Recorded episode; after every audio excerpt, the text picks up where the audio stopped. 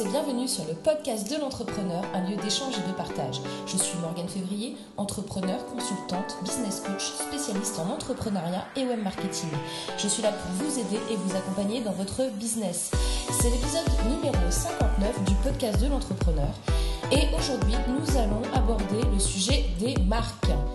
J'ai assisté à un petit déjeuner conférence cette semaine qui a été organisé par le Salon des micro-entreprises il y avait trois fortes personnalités qui vont d'ailleurs faire des conférences euh, auprès du Salon des micro-entreprises début octobre. Il y avait Gérard Caron, Henri de Maublanc et Renaud Dutel. À vos marques, prêts, c'est parti, on y va.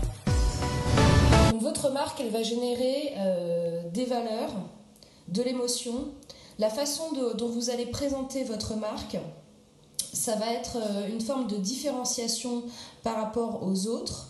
Euh, et il faut essayer de casser les codes pour euh, obtenir une, forme d'excitation, de désir dans le, dans le cerveau du consommateur. Il faut trouver un équilibre entre vraiment l'équilibre et la rupture. Et l'émotion, c'est une des clés réelles de comment vous générez auprès de vos clients votre marque. Donc votre marque, elle, génère, elle raconte une histoire.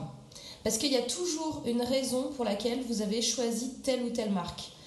Si par hasard il n'y avait aucune raison et que vous avez décidé de vous appeler comme ceci ou comme cela parce que juste ça faisait joli, ou il y a les trois lettres ou les quatre lettres elles allaient bien ensemble, bah là c'est à vous de, faire un mythe à côté de, cette histoire-là et d'inventer une histoire qui euh, provoque un, vrai mythe pour le client. Euh, par exemple, si on prend euh, la laitière de Nestlé, voilà, vous voyez que c'est c'est pas quelque chose qui est réel. Hein. Euh, les, les, yaourts ne sont pas faits euh, au XVIIe siècle et, euh, et, aucun rapport avec le peintre. Voilà. Mais ils ont raconté une histoire derrière ça.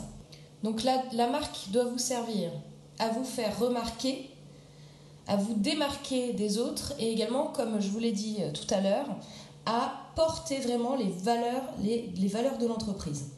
Votre consommateur, il va avoir besoin d'une appartenance, d'un thème euh, auquel se raccrocher pour générer en lui de l'émotion. Donc euh, c'est le, cerveau droit qui va décider. Donc au final, selon Gérard Caron, il y a vraiment six actifs de la marque. Le premier, c'est que euh, elle va témoigner du, code génétique de la société. Deuxième, c'est qu'elle va garantir un certain savoir-faire de l'entreprise. Euh, la troisième, c'est qu'elle va offrir des signes distinctifs. Par exemple, votre logo, votre charte graphique, euh, les couleurs utilisées, les typographies, etc. Elle, elle s'autorise un style de communication. Il y a un style de communication particulier selon les marques.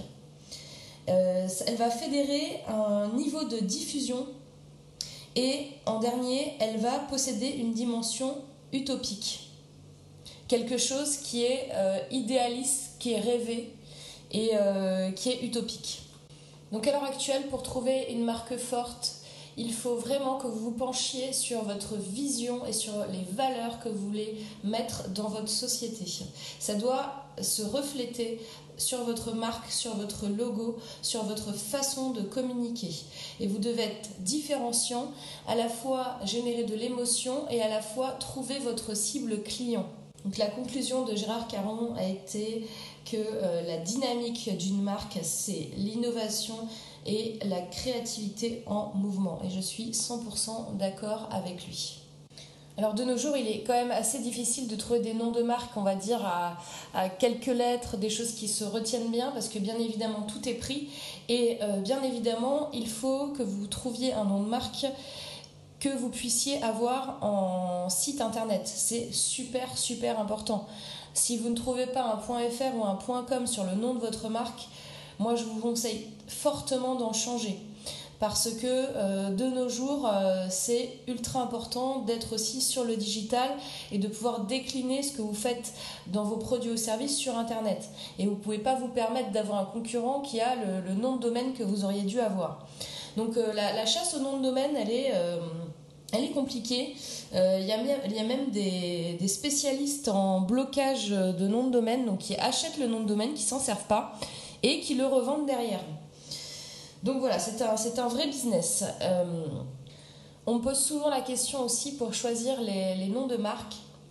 Est-ce qu'on doit partir sur un nom euh, franco-français ou sur quelque chose de plus universel? Alors il y a plusieurs écoles. Moi je vous dirais que si vous avez un produit ou un service qui est 100% digital, il vaut mieux s'adapter au, au, pays. Alors peut-être par uniquement la baseline ou euh, je vais vous donner un exemple. Par exemple, Le Bon Coin, qui est un des sites euh, les plus populaires en France, ne s'appelle pas Le Bon Coin euh, en Suède, là où il a été créé à la base. Et il a un nom différent dans chaque pays pour que les gens puissent s'identifier et pour qu'ils puissent le trouver plus facilement. Mais parce qu'on est sur le web. Et là, on ne veut pas générer une marque universelle, on veut générer une marque par pays. Donc c'est aussi un axe que vous, pouvez réfléchir à ça. C'est vraiment le mérite de, de, se pencher et de prendre bien une bonne réflexion là-dessus. Voilà, ce podcast numéro 59 est à présent terminé. N'hésitez pas, surtout si vous avez des questions, des commentaires, à me les faire parvenir.